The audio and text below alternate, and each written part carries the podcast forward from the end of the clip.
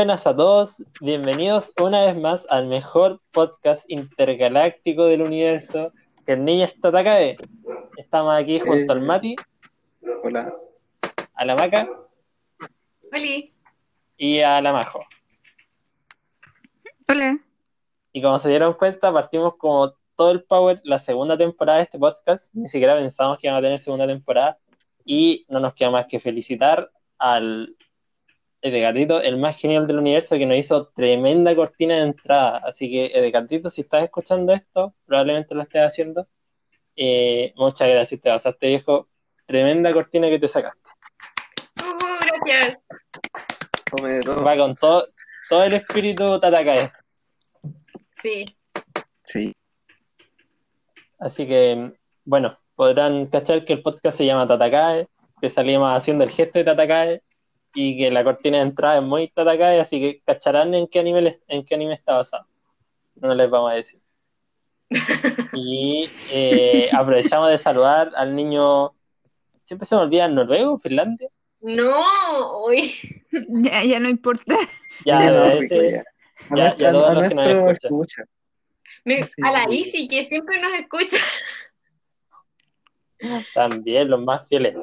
Y eh, bueno, vamos a partir esta temporada con un tema, yo creo que uno de los temas que más gente no otaku podría escuchar también, que son los animes de infancia. Uh, que es un tema que a todos nos toca porque todos en algún momento no tuvimos cable y teníamos dispuesta la televisión abierta. Y era un momento donde las emisoras de TV pensaban que habían niños menores de 15 años en las casas y ponían monitos que actualmente ya no los ponen. Así que eh, Están dando quiero Mob, dejar. por si acaso. Mob Psycho, Mob Psycho llegó a Tsunami, por si acaso, si no sabían. Está en latino, en Cartoon Network. No. Sí, Sí, está censurado, sí parece. sí, pero cosas chiquititas. Ya, pero llegó. Pero llegó Se puede ver legalmente. y en Sí, latino. pero antes daban tele en, la- en las canales oficiales, no en cable. Ah, En bueno, esa sí, también. Ah, Ya. la gracia de los animes Claro, yo no tengo cable. que uno los veía en, eh, en canales abiertos. Pero yo tenía que ver los cables. Había ¿no? que arreglar la antenita nomás, y ahí uno los veía. Una vez casi me electrocuté tratando de ver Slam Dunk, pues estaba moviendo la antena y me dio la corriente. Hola. Ya. Entonces, para partir, y una vez dando las gracias al- a la tremenda cortina que tenemos, que espero que Spotify no la baje, eh, quisiera dar la palabra a una persona que tal vez estuvo en México en el momento donde daban anime en televisión abierta. Majo, cuéntanos tus animes de infancia. Uh. Mm, Ya.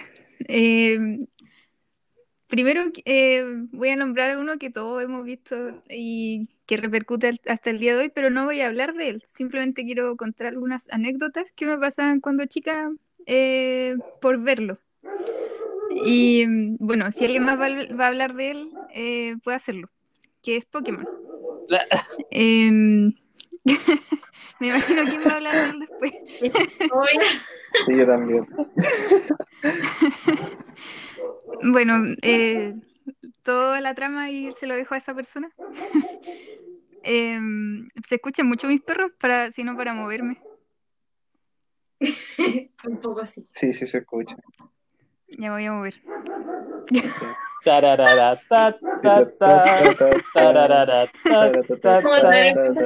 Temporada, pero los guerreros siguen. Seguimos. Bueno, no sé dónde irme si se van a escuchar en- igual en todos lados, Ya. pero voy a intentar acercar el micrófono. Em, y ahora sí, de Pokémon todos lo conocemos, incluso hasta los abuelitos pueden conocerlo. Em, ¿cuáles son las anécdotas que quiero contar de este anime de infancia? Es que eh, yo me creía Ash cuando chica. De hecho, me intentaba vestir como Ash. Y eh, resulta que era como tanta mi obsesión con los Pokémon que mis papás de repente me regalaban una Pokébola. De hecho, una vez me regalaron un Pokédex. Y ya yo, yo estaba fascinada con, con los Pokémon cuando chiquitita, no sé cuánto habré tenido, sus seis años, no sé por ahí. Y mm, resulta que a esa edad uno igual es bien crédulo, po. Entonces yo pensaba que los Pokémon existían Cosita. y a veces íbamos a pasear con mis papás. Allá en México igual hay hartos viveros como para pasear, como mm, dentro de la ciudad hay lugares de bosque donde uno puede ir a recrearse. Em, y a veces me llevaban para allá y me decían, mira Marijo, hay un Pokémon allá. Y yo volteaba a ver y lo iba a buscar. Y mis papás siempre me, me troleaban así. De- de- después ya cuando crecía se volvió una anécdota y siempre se reían cuando se acordaban, ¿no? Pero Mira eso para que... tu título universitario. Ah, y como, como dato freak, para que vean que Pokémon me vertí. Quedé como con el tabú. Eh, en la casa de mis es un gimnasio Pokémon en el Pokémon Go. ¿Por qué? Porque el- afuera había un mural. eh, cuando hicieron el Pokémon Go se basaron en el Google Earth, ahí donde estuvo la maquinita sacando fotos en todas las ciudades del mundo. Eh, y en mi casa había un mural que mostraba una especie de dragón. Entonces, me imagino que los que programaron Pokémon Go miraron el mural y dijeron, "Mm, este podría ser un buen gimnasio Pokémon. Y lo dejaron. Entonces, cuando salió el juego, eh, hartos niñitos estaban afuera jugando en- cerca del mural. Y eso con Pokémon. Eh, más que nada una anécdota que me, que me recuerda a mi infancia. Qué tierno. Y sí. Y bueno, otro anime o manga, que bueno, creo que todavía sale, eh, es Yu-Gi-Oh! Que bueno, no sé cómo fue aquí en, en Chile, pero a- allá Yu-Gi-Oh! pegó así mu- muy pático. De hecho, se veían, Oh. se vendían mucho las cartas allá, eh, tanto pirateadas como originales. Bueno, también tengo un par de anécdotas de Yu-Gi-Oh! que no sé si contar mi anécdota o contar del anime.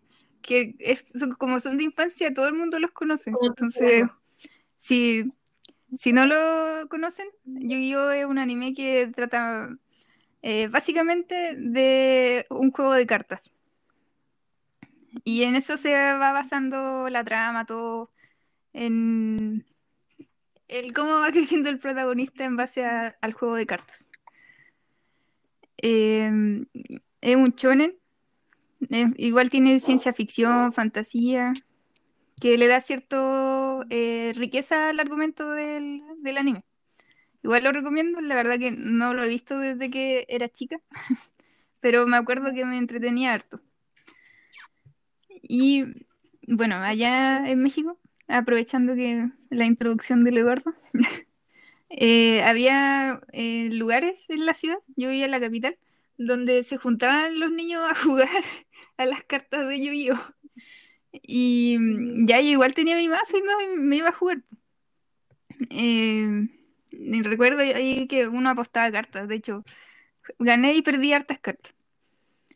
Eh, de hecho, cuando salió la película, yo fui a verla exclusivamente para ganarme esas cartas. Porque, bueno, no sé si cómo fue acá en Chile, pero allá en México eh, habían como cinco cartas que el, el cine te daba por ir a ver la película. Entonces yo fui exclusivamente para eso.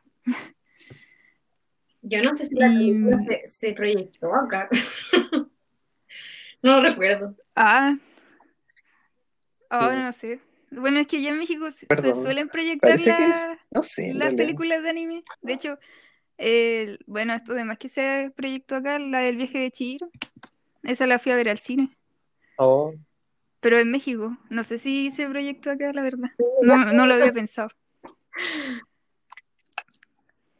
creo que no. La que que, llegó a Disney Channel. la, la que dieron fue la de Pokémon. La primera no de sé si Pokémon la dieron dieron acá. Ah, sí. Sí, es que, es que el anime acá La antes no era tan visto, entonces tampoco era como un buen gancho traer películas de anime. Y, y- y Oh, México es como México. Es que Allá el doblaje. que era eso porque como que en verdad era muy popular el anime en la televisión abierta, pero estaba recién empezando como es- esa, ese nicho. Y, y yo no sé qué pasó después, que después lo que duró hartos años, pero después dejaron de darlo. Entonces no alcanzó a ser tan grande, yo imagino, y tampoco, y como que nos- nuestro país está bien alejado, entonces eh, no creo que esas cosas llegaban como, como tan fácil como a México. Sí. Oh, qué loco, no, no lo había pensado realmente. Pensé que, o sea, mi mente de infancia pensaba que se veía en todo el mundo nomás. No, de hecho Oh. piensa, por ejemplo, lo- los mismos juegos cuestiones, para la gran mayoría de empresas, como que esta parte del mundo es como México, Brasil y nada más, pues. Argentina. A- Algunas veces Argentina tiene una cultura anime más grande, pues. Las editoriales de manga están allá. De hecho, Sí. cuando sale algún anime, Chilito siempre está en topic en Argentina, Sí. en el Twitter. Pero Chile es un país que consume mucho anime. De hecho, bueno, no quiero, esto la verdad que desearía que no fuera así, pero es de los, de los países que más consume hentai en el mundo. Aguante, aguante No, Chile. no es algo ¿En serio? la verdad, pero, Igual que Rusia. pero sí es un nicho el anime. Sí, es que. Sí, es que me acuerdo que Pornhub eh, lanza todos los años un mapa mundial como de, lo, de las ma- búsquedas y de las reproducciones de todos los países. Ahí está. Y Chile y Rusia me acuerdo que eran de los que más veían hentai. De hecho, era la primera categoría, o sea, era lo más visto en porno. No. A ver, este Era es un podcast, este es un podcast informativo. Vamos a buscar automáticamente ese estudio. Sí, o sea, yo me Sí. acuerdo de ese mapa, te lo mandé, Eduardo, ¿te acordáis? Eso fue hace como tres años. ¿Qué le tres, intentabas años. No sé si seguirá así en el ranking. Hay uno del 2019. Nada, mostrarle información. ¿no? A ver, sí, sí, por, por bien informativo. Y de hecho me acuerdo que, por ejemplo, cuando salió Bo- Sí. cuando salió Bowsette, no sé si cacharon a Bowsette. Ya, eh, por si, por si no sabían, eh, en, en un juego de Mario, creo que de los DS, había un gorrito para hacer que eh, un Toad eh, se transformara en Peach, en Pichette, era cosa. Entonces ah, salió como un fanart de que ese gorrito se lo ponían a Bowser y Bowser se transformaba en una mujer también, era un Bowsette. Y ese personaje fue muy popular, y obviamente fue muy popular en la Route internet. 34 y todo. Y fue de las cosas más buscadas en Pornhub también, Bowsette. Se posicionó ahí como de los personajes que ni siquiera existen. Como ni siquiera un personaje de algún juego ni nada, sino que como un fan, fan character, no sé cómo decirlo. Así que no, ahí los, los otakus, los, los, los frikis son bien. bien Bueno, está en. No, está en. Hombres de cultura. Claro, pues. Hentai.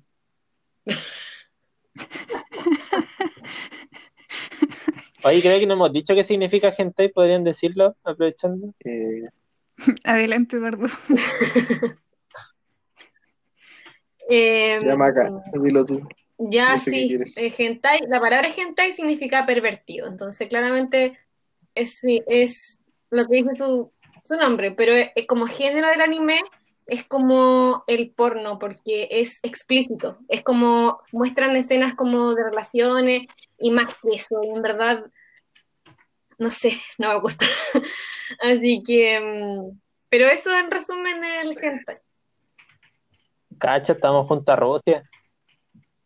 Sí, es por... es- Así, pues, Rusia igual ve harto gente ¿Saben y Putin ahí un capítulo sobre animes de infancia? ¿Estamos hablando de esto? es parte de crecer. Es parte de la infancia. Bueno, este es un, es un podcast para mayores de crecer. 16. La me estaba contando, No, no. era tan tierna. En Bueno, todo caso, ¿de yo, dónde yo- salió el tema? yo, yo puedo decir algo sobre eso. Oye, pero puta, va, va a salir como mi, mi lado B. Eh, lo que pasa es que mi, primer video de contenido de adultos para más de 18 años fue por el anime, pero no por cómo ustedes lo piensan o lo tienen que estar pensando. Yo cuando era chico no cachaba el, el tema de internet porque nunca tuve computador propio. y me regalaron después un computador usado de mi papá, y, pero era como ultra usado, y era viejísimo, súper lento. Y, y yo tenía internet eh, con un modem, pero tenía que pagar, era como un prepago internet.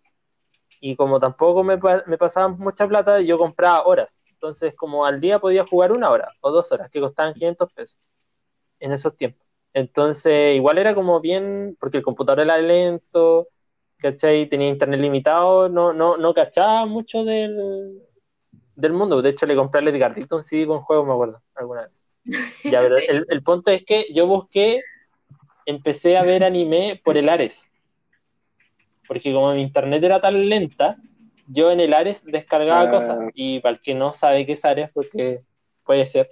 El Ares es un programa que se usaba mayoritariamente para descargar música, pero la gracia es que el- y virus. El sistema que usa es como de torrents, en el sentido de que eh, hay gente en el mundo que tiene un archivo y lo comparte a la red. Entonces, cuando tú descargas con el link, como que sacas pedacitos de información de todos los que tienen ese archivo en el mundo y se va descargando.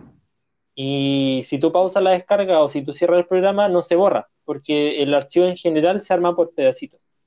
Entonces a mí me servía porque podía descargar cosas grandes y las descargaba cuando tenía internet nomás, pues, y si no alcanzaba a descargar se quedaba ahí. Y claro, ahora está lleno de virus y está lleno de pornografía. Y eh, yo busqué anime. Yo, de hecho, Evangelion, la primera vez que lo vi como Evangelion lo vi en españolísimo y lo descargué por el Ares. Y lo vi en mi celular, en mi Nokia 5300. Y en eso busqué anime y no era anime, pues era un hentai. Y como que descargué caleta de capítulos, pues, y después lo vi, pues, digo, what the fuck, ¿qué es esto? Así- y ahí terminó mi infancia. Y eso. Así que así conocí el hentai, el género hentai. Fue sin querer, de hecho todavía me acuerdo, yo busqué eh, Dragon Ball y el nombre del archivo era como Dragon Ball, Sailor Moon y otra cuestión más de anime. Y era un video.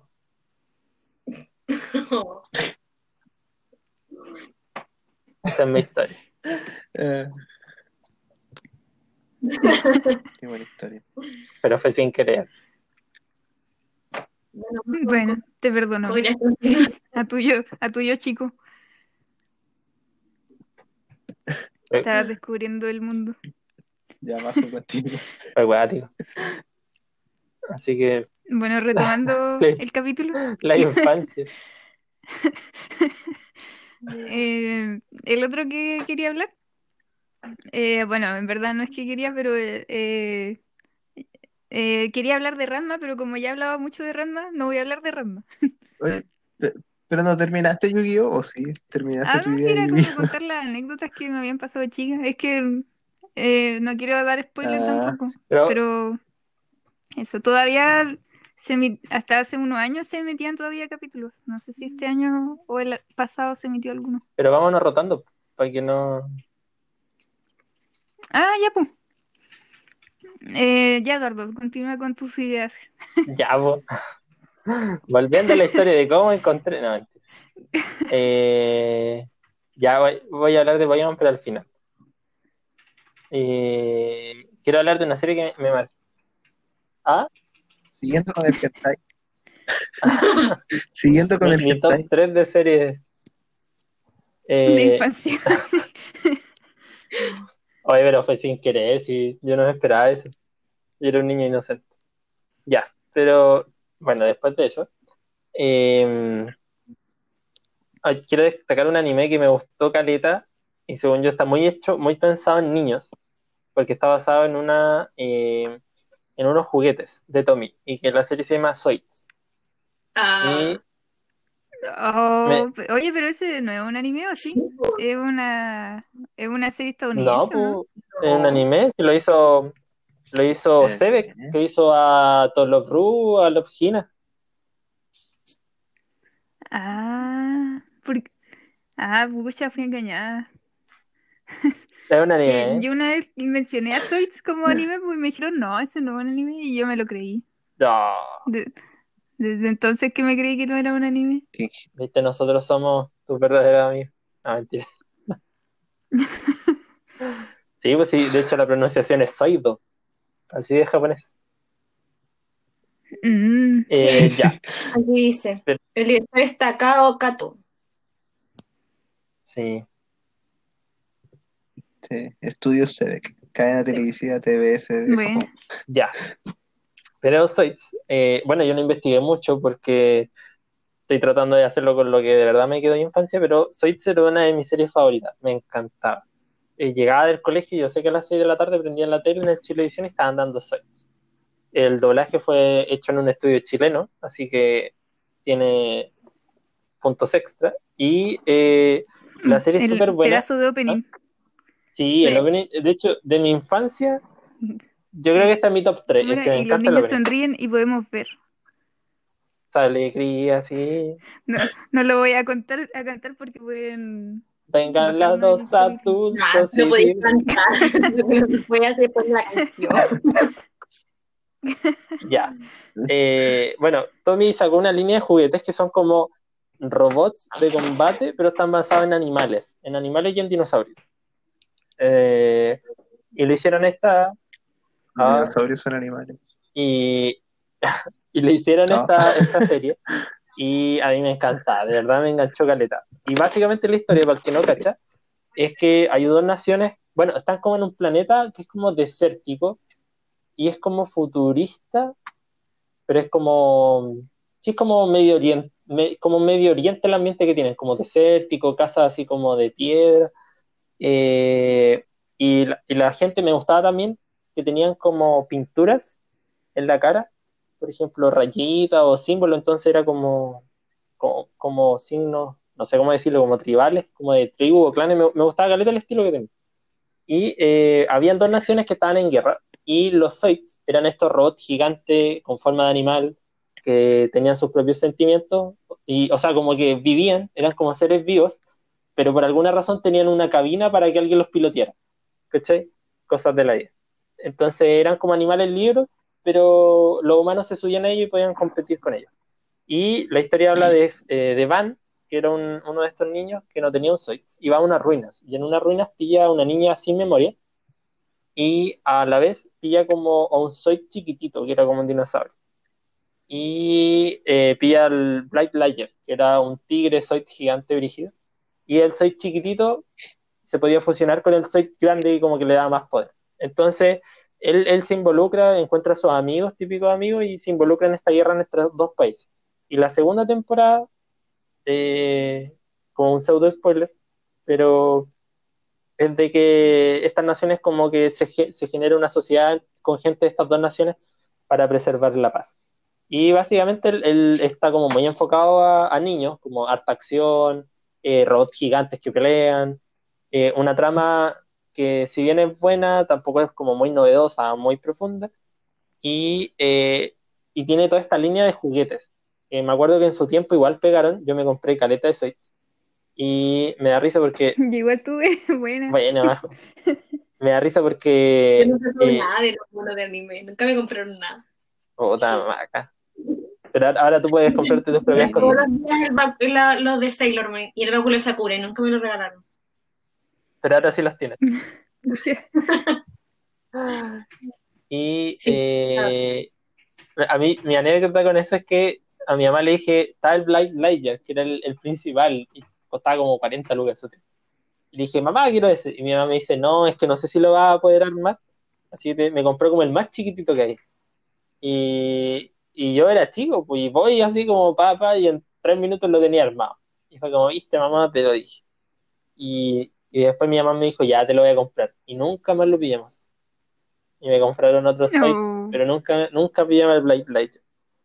Y, lo, y eso, lo, lo compró Mr. K. sí, probablemente.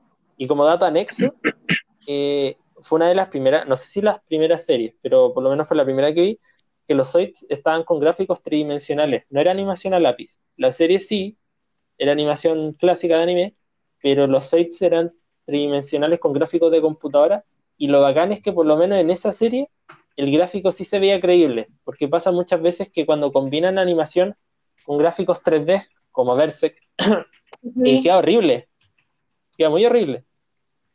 Pero acá le pegaba mucho el estilo. Y eso.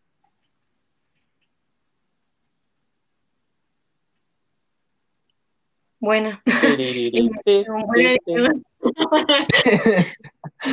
Bueno, puta, yo nunca vi muchos Zoids, vi un par de capítulos ahí aislados, pero no, no tengo como nada que decir de Zoid, lo siento. A, a mí sí me gusta, Eduardo. Bueno, tuve uno, así que se sabe. Grande, majo. La más grande. No, hizo opening súper bueno. Es, es lo que más opening es lo que más me acuerdo. recuerdo. Como que de la trama no me acuerdo mucho, igual como que no me marcó ni nada, pero yo sé que en su momento lo disfrutaba.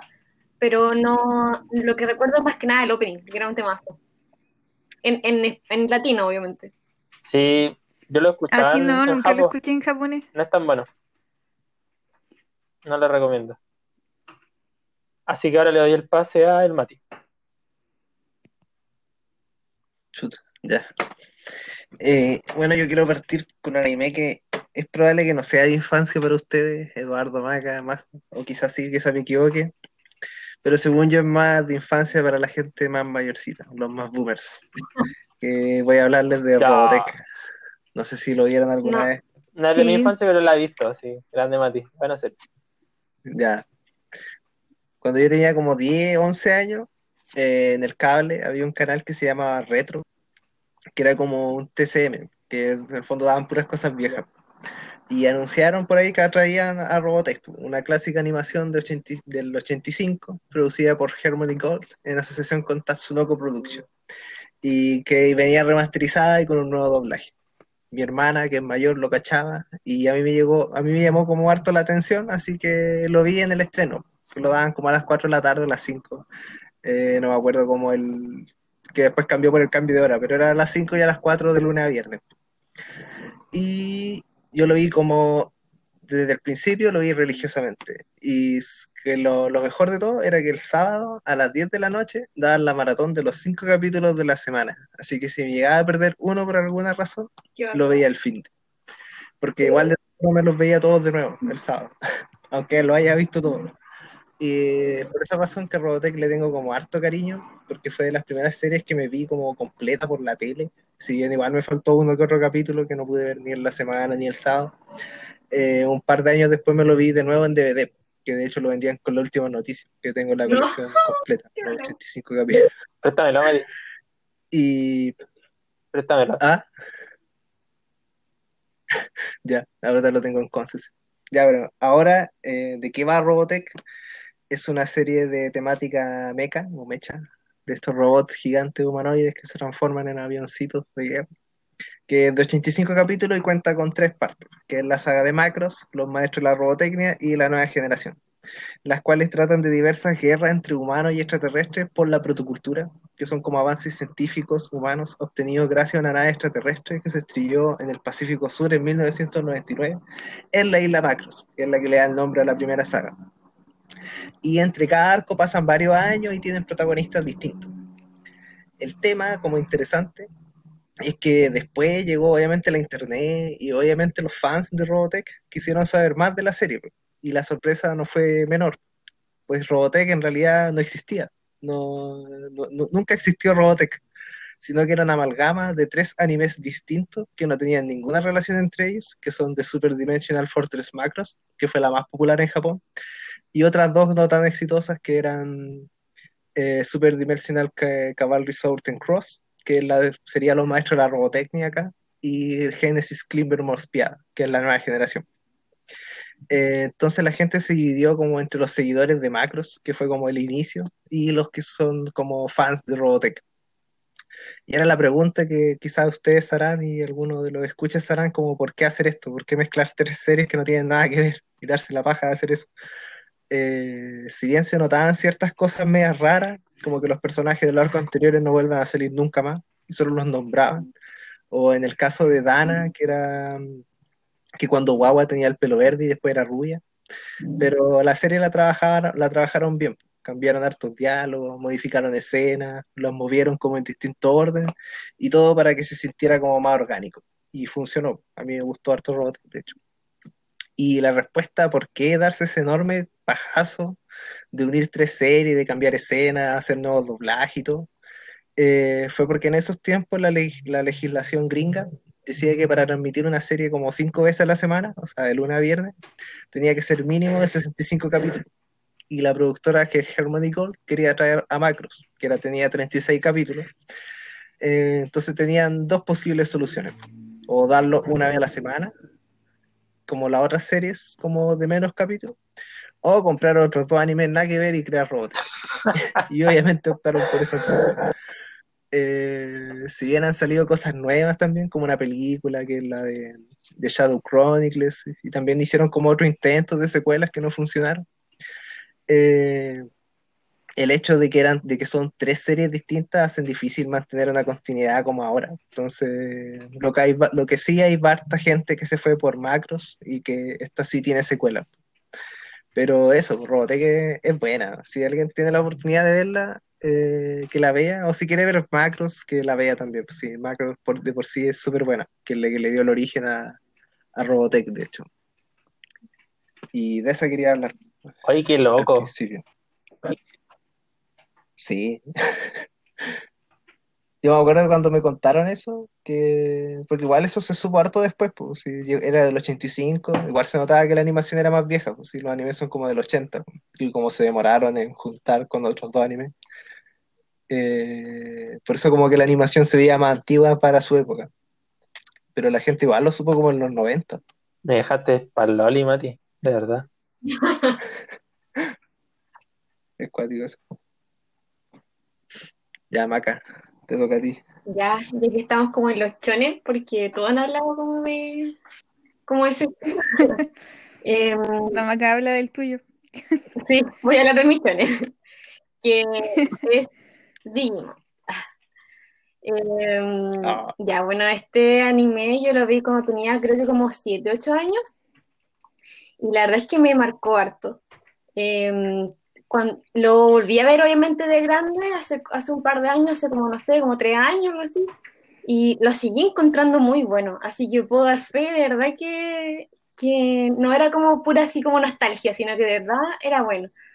Eh, volví a llorar Sí. como en las mismas partes, o sea, lloré y me emocioné así como, como cuando era chica, entonces igual fue súper bonito eso, como sentir eso de nuevo. Igual siento que em, como que si no me hubiera conmovido, hubiera sido triste como sentir que perdí como esa, esa capacidad de, de emocionarme con esas cosas, pero no fue así, claramente, y como siempre lloré y sufrí y, y emocioné. Eh, así que en verdad fue bacán volver a verlo, volver a verlo visto. Eh, y siento que tiene demasiados mensajes como buenos y aprendizajes que en general son súper buenos para un niño como en formación. Como que yo sí o sí se lo quiero mostrar a mis hijos. siento que en verdad va a ser, va a serme la mitad la pega de ser papá. Ah. No van a comer, no les voy a comprar comida. No, pero en verdad encuentro que es muy bueno en esa parte de, de como todos los valores y enseñanzas que deja como que por el hecho de que, bueno, no hablé de qué era porque en verdad igual todo el mundo conoce Digimon. Estoy hablando específicamente del Digimon Adventure 1. Em, así que es como, como cada niño tenía como un emblema distinto, que eran distintas como características, como dones, por decirlo de alguna forma. O vir- virtudes. Virtudes, claro. O sea, yo lo veía como virtudes. Claro. Entonces hablaban de muchos temas distintos y uno en verdad de los más de los más fuertes y que a mí me dejó como bien así en mi cabeza era el tema de la amistad. Y esa parte era súper bonita, la trataban súper bien en, en, en Digimon. Me encantaba, sí, me encantaba, me encantaba la relación que tenían los niños con su Digimon. Era como una relación obviamente como súper soñada de, de un ser siempre contigo y te apoyaba y te entendía, era como, no sé, era como mi sueño tener un Digimon, obviamente. Eh, y también me gustaba que solamente peleaban para proteger, no era como para, no era como porque sí, por competencia, por ver quién era más fuerte, era por simplemente por protección y por cuidar como eh, a, sus seres queridos y además como al mundo completo, porque obviamente la misión de ellos esto tenía toda una trama, un, muchos villanos que siempre cambiaban y aparecía otro más brigio, más brigio. pero siempre para salvar el Digimundo y salvar el mundo real, que estaban como que habían, se habían mezclado al principio, entonces eh, era para salvar como a toda la humanidad, era como estos niños como eh, chiquititos tienen que salvar a todo el mundo. Sí. Em, y bueno, yo vi Digimon hasta el cuarto, y hasta el cuarto me gustaron todos. Eh, bueno, el que menos me gustó fue el 2, pero el 3 y el 4 eran muy buenos también. Em, pero la verdad es que el primero tiene como un lugar especial en mi cocoro. De hecho, obviamente me vi Digimon Tree, que fue como el aniversario de los, no sé, ¿cuántos años, Mati? ¿Cuántos años eran que sacaron Tree? Eh, 20. Sí, ¿no? como, como 20. Sí, porque salió, Creo que salió el 95. sí, salió en parece. 95, exactamente. Y, mm, y salió, bueno, como aniversario, salió como varias películas o, o no sé, sí, porque eran como, eran como películas. Eran OVAs, ovas. pero es que se, venían como de a cuatro y también salían como que lo podía ver todos juntos. Pero bueno, eran nuevos. Y salieron varios. No sé. no.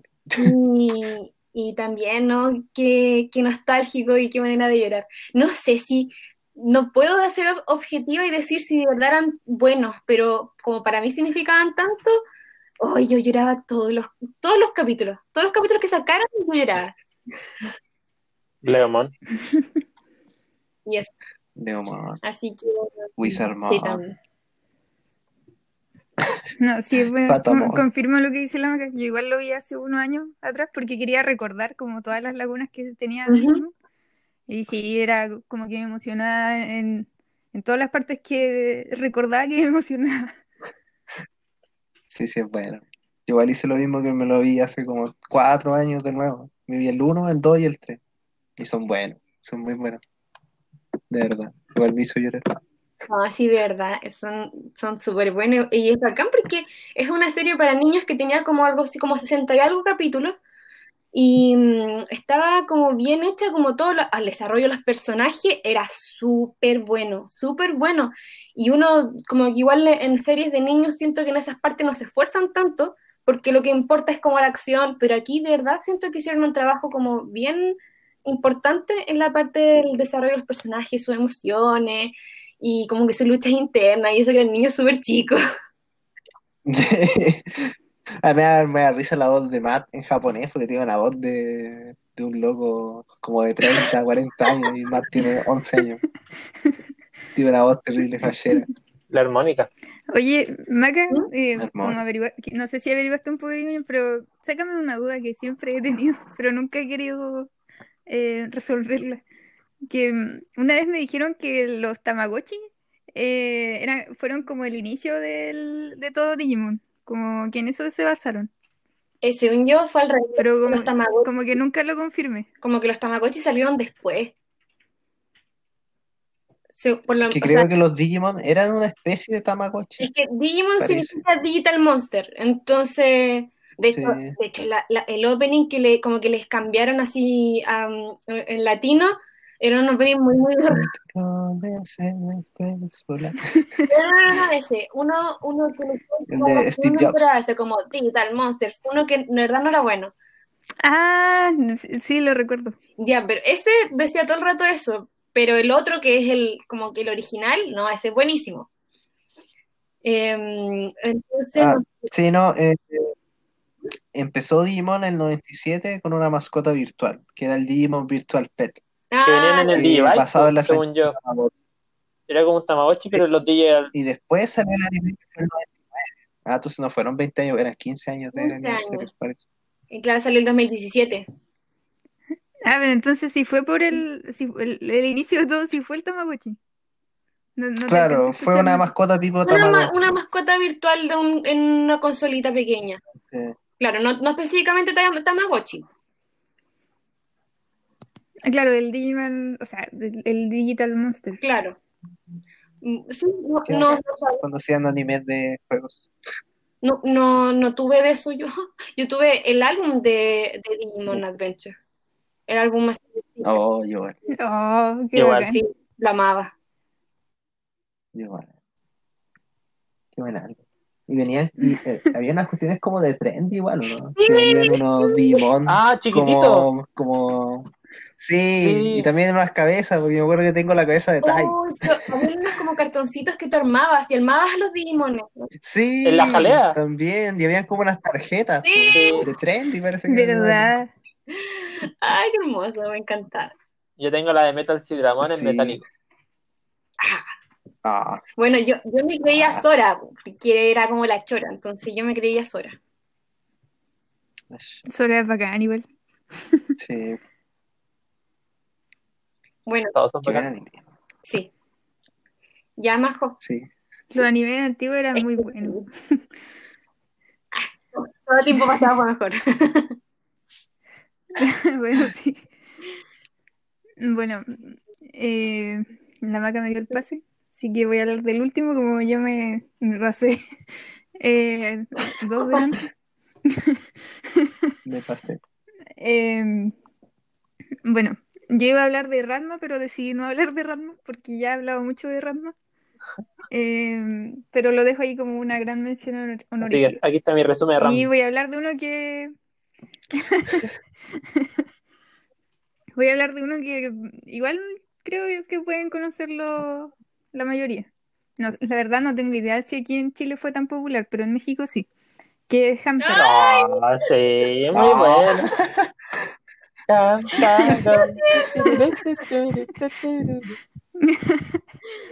Sí, muy bueno. O sea, la verdad que nunca lo volví a ver de nuevo, así que quizás tengo los recuerdos de infancia ahí perpetrados en mi mente diciéndome que es bueno. Pero al menos de chica recuerdo que me reía harto con las aventuras de Hamtaro y sus amigos. Eh, y bueno, para los que no lo han visto, porque no sé si este anime sea tan popular, eh, trata de un hámster que se llama Hamtaro.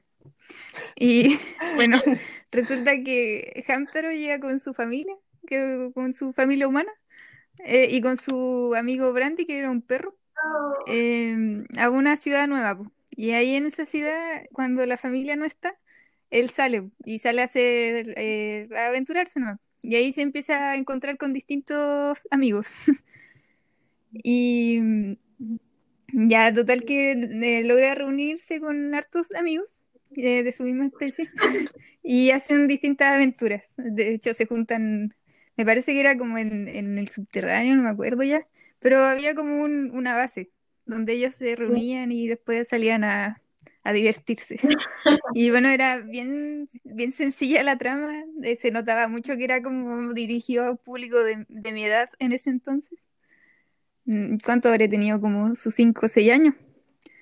Y ya yo era demasiado imaginativa. Bueno, ya les dije que yo creía en los Pokémon. Entonces, como que de verdad me imaginaba a en la vida real haciendo esas cosas.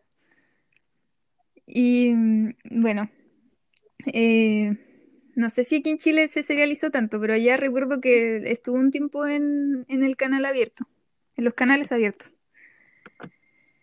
Y eso, con Hamtaro. De, puede que ubiquen un poco su opening, que también es bien famoso en, en la versión latina. Que era Creo que lo dan en Chilevisión. ¿no?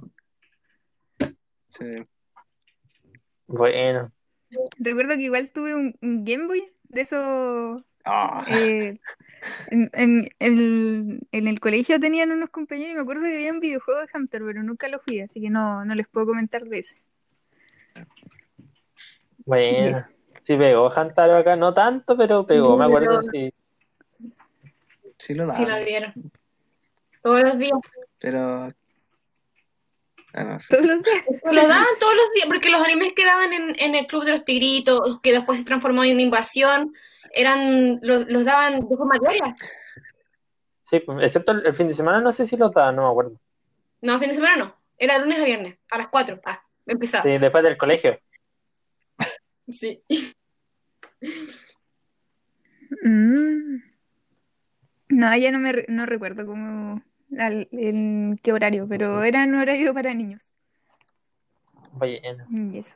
Bueno, Eduardo, ¿cuál es tu Oye, yo tengo una segundo anécdota, o tercero? anécdota con Hamtaro, que a- a- colgándome, no me acuerdo si era el opening o el, el ending, pero era como, me acuerdo que era como súper así como de animar, eh, que no me acuerdo la verdad, pero había una canción de Hamtaro que era como mm, súper positiva y como que te animaba a romper, a, a hacer las cosas, así como, como entre todos vamos que se puede hacer. Y yo me acuerdo cuando tenía esa serie, la tengo que haber visto como a los 5 o 4 años, cuando había algo que yo no podía hacer, cantaba la canción de Hamtaro, así como para darme energía y hacerlo. Ah, Y, pues, y mi segundo anime, eh, bueno, a mí siempre me gustaron, como mi lado B, eh, siempre me gustaron la, la- el género de las Magic Girl o las Mahou Shoujo, o, o no, sé, como la- las series que Ay, se hacían pensando, las series que se hacían pensando en un público femenino, siempre me gustaron. Eh, pero de hecho me retaban, o sea, en realidad cuando era chico yo veía todo lo de la tele, estaba pegado en la tele desde la mañana hasta la tarde, Sí, veía bueno. todo lo que veía. Y, y, claro, pues cuando veía series como más enfocadas a niñas, no Barbie, pero el resto de series como que me decían, oye, eso no es para ti, o lo cuestión. entonces las veía como medio escondidas. Y, sí, la masculinidad No, tóxica. Sí, sí, y ahí, bueno, en mi, mi mención a Rosa, por ejemplo, Tokyo Meow Meow Power me encantaba, o Kaleido Star, o cosas así. Sakura igual la vi calidad Ah, pero sé que la maca le va a doler, sé que mucha gente va a decir que no, pero a mí, eh, entre Sakura y Corrector Yui, me quedo con Corrector Yui. Y voy a hablar de Corrector Yui. Pero es porque es, es una serie que también tiene, mezcla harto de tecnología, pues entonces como que me pegaba más a mí que, que Sakura. Y, pero no digo que Sakura no sea mala, era súper buena, yo la veía igual. Pero Corrector Yui la intenté ver completa cuando chico. Y según yo, era, según yo Corrector Yui es como la copia de Sakura. Y eh, para el que no la cacha, eh, es una serie que tiene dos temporadas, que está basada en este género como de Mahou Shoujo, pero que incluye ciencia ficción, que, eh, que su demografía es Shoujo también. Y es una serie, de hecho está basada en el 2020, y mm, es una serie que trata de una chica que el mundo es como hiper tecnologizado, como que todos tienen computador y cuestiones, y hay una niña terrible paga que justo no le pega a la computación en general. Y eh, hay como un- una especie de virus, que es como el malo de la serie. El tema es que en un capítulo ella como que entra al mundo de la computación y aparece su acompañante, que no me acuerdo el nombre, pero era, era amarillito. Era como una abuela amarillita, un programa tecnológico. Y le dice como que está este virus que quiere destruir el mundo o quiere apoderarse de la internet y que utilizando la internet influyen las personas, como que las personas empiezan a tener conductas extrañas o echaban a perder las cosas.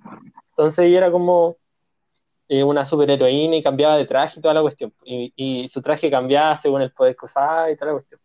Y ella como que iba borrando a los malware, por así decirlo, y iba restaurando la paz. Y aparte habían como unos programas que inventó el doctor que inventó toda esta red que tenían que proteger el mundo y que no estaban funcionando. Entonces ella tenía que buscar a los otros programas. Y algunos, cada programa tenía como su identidad propia, era un personaje aparte. Y la mayoría de ellos como que no le ayudaban, otros sí. Y eso básicamente, pues entonces es como tiene escenas de chollo, escenas de la vida diaria y también como escenas de acción, pues de ella como purificando el, el internet. Y el opening es muy bueno. Y eso, la, la recomiendo. Es bueno, la recuerdo El opening, cariño. el opening me gusta caleta, me encanta. Sí, es muy bueno. Me acuerdo que la, que la corrector Yui quería hacer Seiyu. Eso me acuerdo. Sí, era simpático. Es como, es como un chojo con cosas tecnológicas, según yo. La, yo la recomendaría, de hecho. Es buena. Así que eso. Bueno, y le, dejo el gancho al, al, al Mati. Mati, háblanos de tu se- segundo anime. sí. Sí, primero quería eh, decir una anécdota, sí, o sea, sé comentar algo de Yu-Gi-Oh! en realidad antes que se me olvide. Que, bueno, una cosa es la mala, yo creo que al menos los de Chile cachamos. Eh, no sé si se acuerdan de que un cabro se ahorcó y tenía una carta de Yu-Gi-Oh! que era. Según yo, es un creepypasta. No. Según yo, es un creepypasta. Y no sé si de eso es la cuestión, no sé si es real, no sé si esa cuestión de verdad pasó, es No, como esos nunca lo supe. que se... Ya, la cosa es que en Chile como que andaba dando vuelta ese rumor de que un cabro se mató por jugar cartas Yu-Gi-Oh! Y por lo tanto las cartas Yu-Gi-Oh! eran del demonio, como todas las cartas. Y obviamente mucha gente, muchas mamás, muchos papás quemaron cartas a su hijo, donde estaban las cartas mito y leyenda y todas esas cosas. Entonces eso quería decir nomás de la parte como mala que pasó, me acuerdo acá en Chile, eso. Y que yo, yo cuando chico no lo podía entender. Porque yo me acuerdo que yo, yo jugaba mitos eh, con un amigo. Y como me acuerdo que un día como que yo llevé mi más y todo para jugar, como habíamos quedado a jugar, y mi compañero me dice que su mamá les quemó las cartas. Y yo de verdad no pude entender por qué. Y él me decía, no, que eran del demonio, dijo. Y yo como, no, pero ¿qué? qué? Así, Nunca lo pude entender. Y lo sigo sin entender. Ah, me hiciste recordar una mala anécdota. Sí. Que de hecho te la sabes. Oh, yo sé cuál es. Sí, pucha, lo siento más. Ya, pero eso pasó acá en Chile. Y muchos niños yo creo que fueron víctimas de ese, de esa historia que no sé Yo si me era acuerdo verdad del creepypasta. Y sí, es que creo que era como una carta, parece que cuando se mataba, eh, como que después volvía al juego, pero con más fuerza, algo así. Claro. Eh, Entonces, supuestamente el niño lo había hecho por- para matarse y así volver con más fuerza. Aquí, sí, estoy leyéndolo en que- internet y sí encontré, decía, dice aquí, bueno, ya lo del suicidar en Yu-Gi-Oh, porque yo igual vi Yu-Gi-Oh, pero no me acuerdo de esto. Ya, suicidar era como cuando haces pelear a tu monstruo con uno de tu adver- adversario, pero tu monstruo siempre es un. Ya, esto es demasiado técnico. Una- ah, no sé, una toca. Ya, pero tenía un significado en el, en el juego.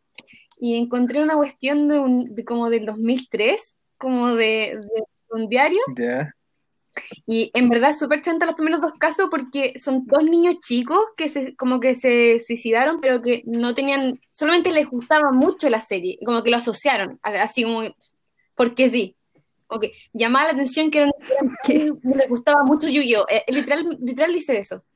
Pero el tercero dice, a la muerte de estos dos menores pudo sumarse un tercer caso cuando el niño SS, de 8 años, de Cartagena, intentó un rito de ahorcarse para luego revivir con mayores poderes. Eso Oh. Mi pueblo se pierde. ¿Y de dónde era? Pero Cartagena. ¿De dónde era? no debe ser, no, no, no debe ser nuestro país.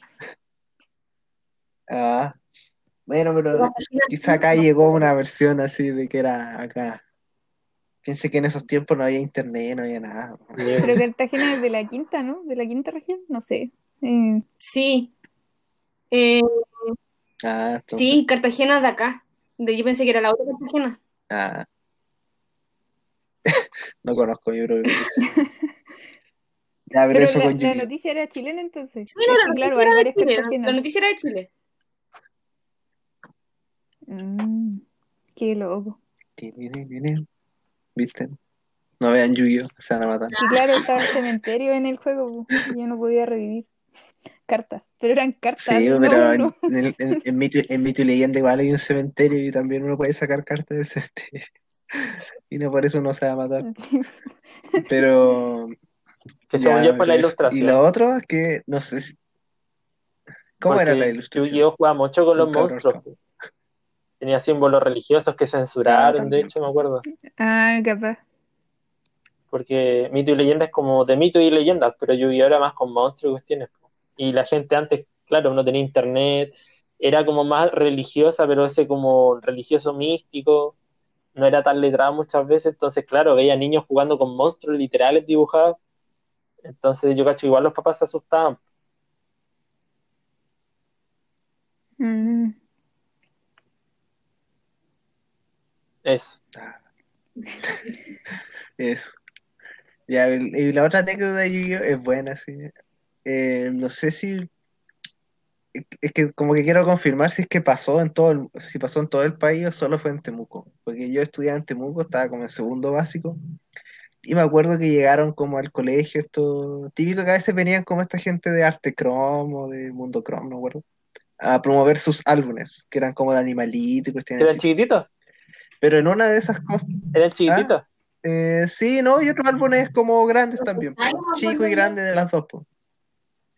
Sí, algo me acuerdo. ¿Cómo era? Sí. Ya, la cosa es que en una de esas no vino, no me acuerdo si fue Arte Chrome, Mundo no, ya no me acuerdo cómo se llama, pero vinieron a promocionar un álbum de Topollillo, ese ratoncito que... Ah, ya, sí, Topollillo, sí. De conocido. topollillo, ¿no? Y la cosa es que Topollillo, supuestamente, si, si juntabais cinco sobres de ese álbum de Topollillo, podíais ir al kiosco y canjear, creo que con 100 pesos, como un sobre de Yu-Gi-Oh! Ah? No. Entonces, obviamente, era el medio gancho para empezar a juntar el álbum de Topollillo, que en realidad, cuando nosotros éramos chicos, Topollillo era como viejo en realidad, pues si nosotros no veíamos, yo no, yo no veía Topollillo, lo cachaba por, por mi hermano, por mi papá, por mi mamá. Entonces, obviamente, ese era el gancho para querer comprar láminas de Topollillo. La cuestión es que las cartas eran piratas. Eran cartas Yu-Gi piratas. Entonces, por eso como que a mí me llamó la atención cuando chico de que cómo que esto es como legal, ¿qué, qué es esto? Sí, por eso tengo la duda si es que pasó en otro lado o si solo fue allá en ese colegio. Estamos No sé. Porque me encima en el una kiosco del pública colegio. que ocurrió en Temuco como de En el colegio Marcela Paz del centro. eh, uno podía canjear con cinco sobres, o tres, cinco sobres de- del, del álbum de Topollillo, podía canjear un sobre de cartas Yu-Gi-Oh! Piratas. En el kiosco Eso del no, no es ni legal eso, del- según yo.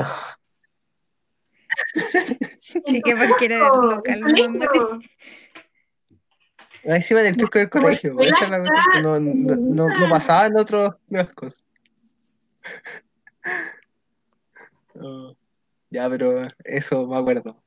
Marcela Paz, ahí, en ¿Qué segundo onda, básico. qué onda ese colegio así como 2000, somos, somos un 2003. grupo de empresarios, vamos a ofrecer cartas piratas, ¿nos deja entrar? Ya. Sí, no sé. Mira, igual yo nunca tuve cartas originales Yu-Gi-Oh! eran Sí. terribles, cara. Yo sí tuve, pero sí, Nini. Y les pasó Ah. lo peor. Oh, oh. Ya voy a contar la anécdota, ¿no? Sí, Sí, cuéntala. que, eh, bueno, uno crece y ya esas cosas las deja de hacer. O bueno, no sé si puede que hay gente lo siga haciendo, pero yo eh, decidí como dejar ahí mis cartas guardadas, como de recuerdo, de colección, además de que eran primera edición. Em, y bueno, eh, con el tiempo mi familia le empezó a ir mejor.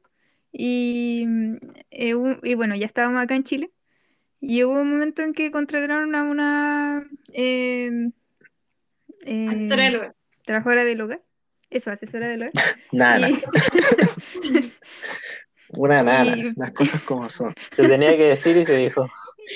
Sí. Y bueno, una- un día llegué a la casa y me di cuenta que no estaban mis cartas. Y Ah. yo como buscándolas y no las encontraba, pues, y ya después en- supe que eh, la nana las había botado sin permiso de nadie. Las botó porque dijo que eran del diablo.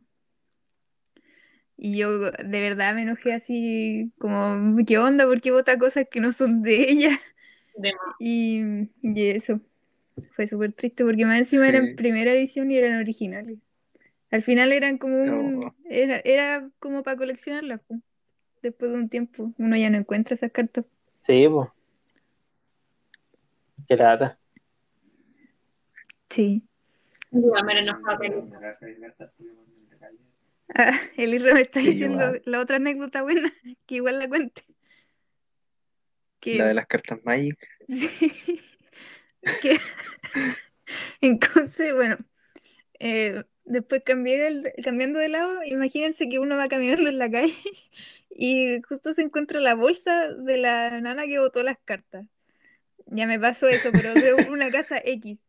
Iba camino a mi pensión en Conce y ya era temprano, toda la gente sacaba su basura, pues entonces en el pasaje estaban todos los, los baldes.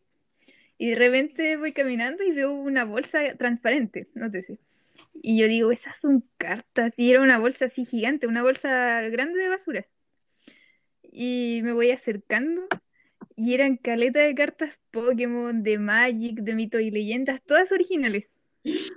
Y yo como, ¿qué? ¿Qué onda? Y fue como, no, esto no es basura. Y agarré la bolsa y me la llevé a la pensión. Recogiste Bueno, ahí- basura. Sí, pero No basura era buena. basura. Y de hecho ahí recuerdo que le hice al Mati y el Mati me ayudó a ordenarlas. Sí. Pensábamos venderlas, pero nunca funcionó. Y bueno, eso, esas eran las dos anécdotas. ¿Y todavía las tienes? Tengo unas Pokémon. Eh, las Magic se las di a mi cuñado, que él como que conocía gente que jugaba Magic. Y las mitos y leyendas no me acuerdo que las hice, que las regalé, pero no me Yo acuerdo. las tengo. Ah, bueno. Si yo las iba a vender, pues las promocioné en un grupo de Facebook, pero nunca me pescaron. Pero yo las tengo guardadas. Ah, bueno, Mati. Eso. Ya, ahora, ahora sí voy a hablar de- del anime.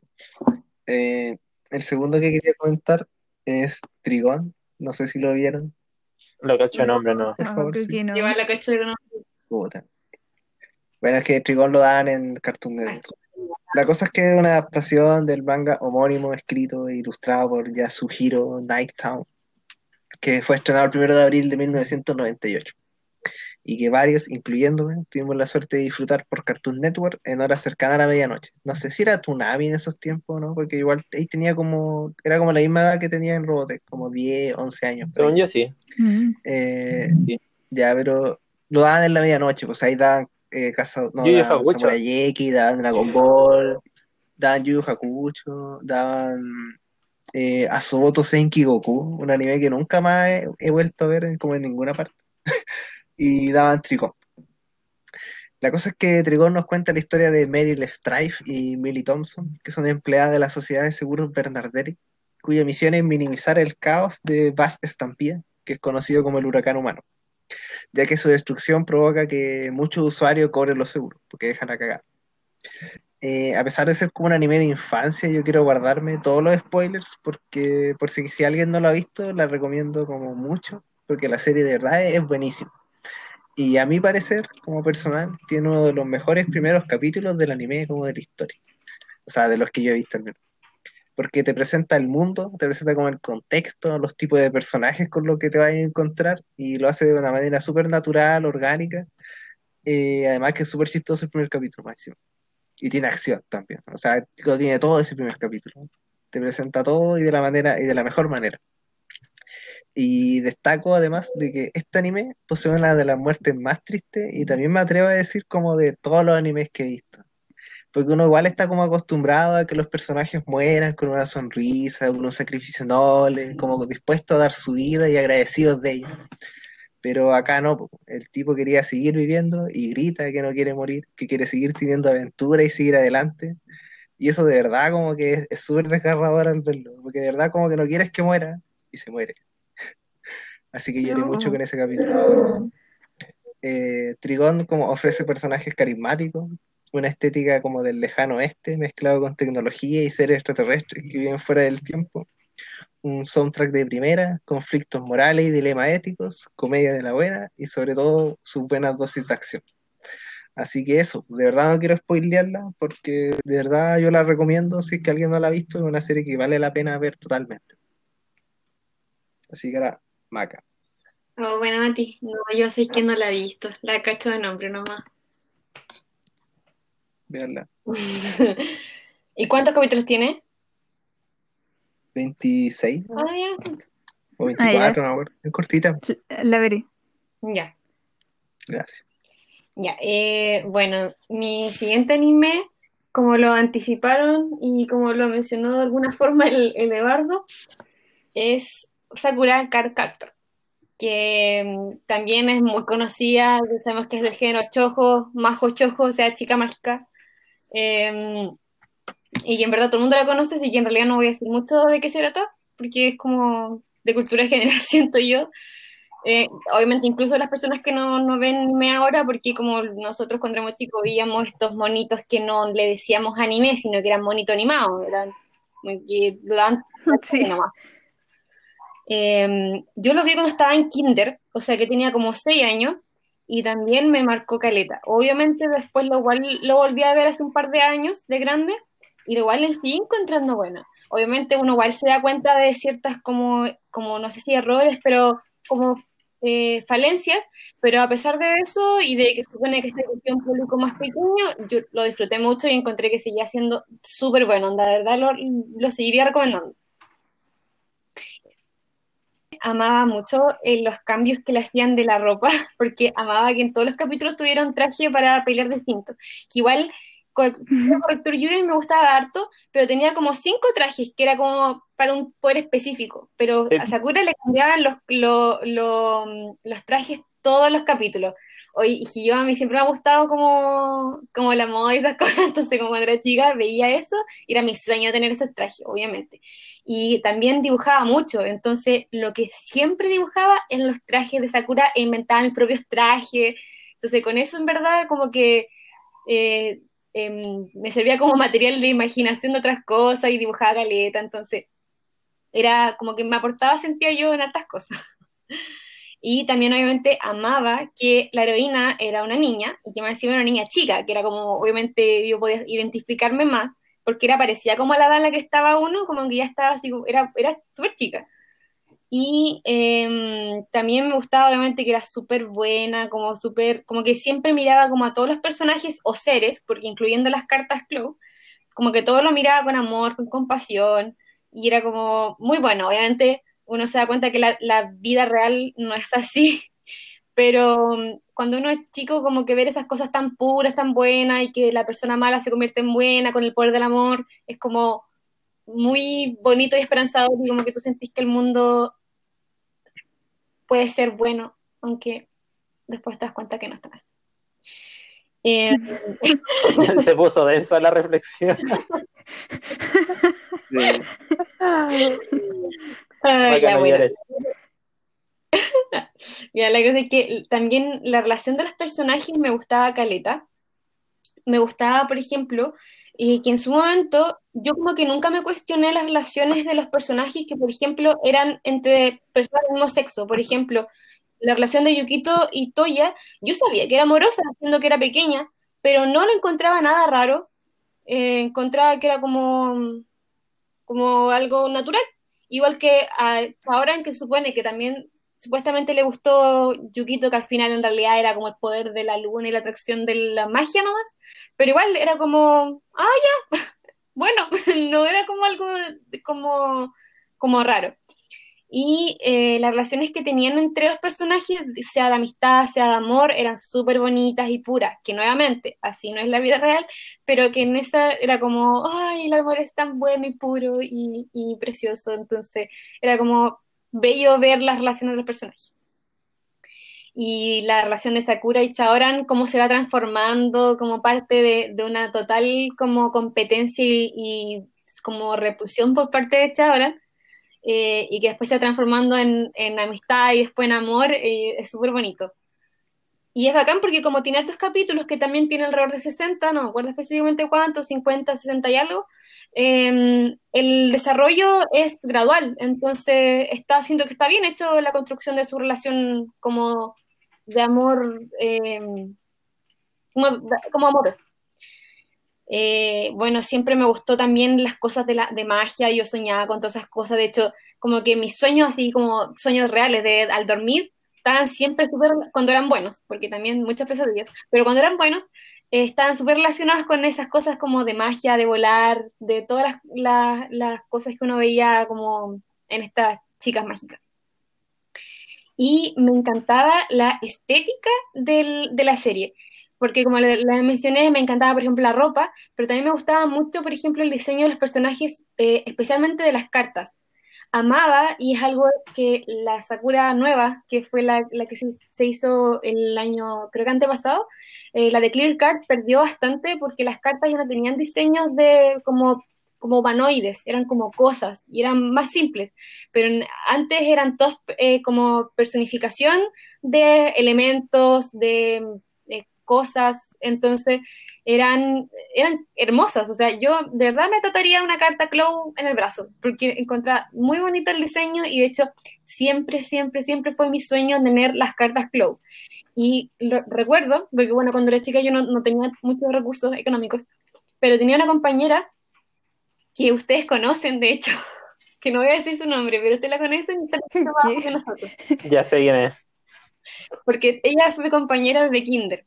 Y la verdad que la, una de las primeras veces que yo sentí así como un deseo de robar algo fue, no lo hice, quiero aclararlo, no lo hice en ningún momento, solamente fue sentí el deseo, porque ella tenía el libro con las cartas Clow, y yo no podía tener más envidia de lo que de, de ver como un libro con todas sus cartas Clow, y ese era mi sueño, y obviamente como yo no podía adquirirlo, era como más la, la así como puta, nunca lo voy a tener, la cuestión. Lo que sí también tuve, y que me acuerdo que compraba los sobres en los kioscos de mi colegio, era el álbum de Sakura, que desearía poder haberlo recuperado, pero estoy segura que también me lo botaron porque nunca más lo volví a encontrar, pero amaba ese álbum, Oh, pero igual compraba las cartas en el, en el mismo kiosco, yo no sé, cómo- do- los colegios yo creo que se financiaban en base a esas cosas que uno compraba en los kioscos del colegio, que, eran, que no eran comida. De más. ¿Y, y lo completaste, Maca? Eh, mira, yo creo que no, porque tampoco tenía el dinero suficiente como para comprar cada rato las cartas y también están repetidas, pero no, no lo completé. Pero, Habría sido una- un bonito recuerdo. eh, es que Oye. sería hermoso. Yo lo he buscado en Mercado Libre y lo he encontrado. Y yo he dicho, ya, cuando yo trabaje, yo voy a comprarme este álbum, sea como sea. Maca, ¿Mm? eh, ¿Sakura es de Clamp o no? Sí, de clan. Que el, el diseño de las cartas es muy Clamp. Sí, Má- Más que el, el de Sakura, la Tomoe y sus trajes, el de las cartas es como muy, es como muy larga, con mucho pelo, que mucho detalle. Yo, que es.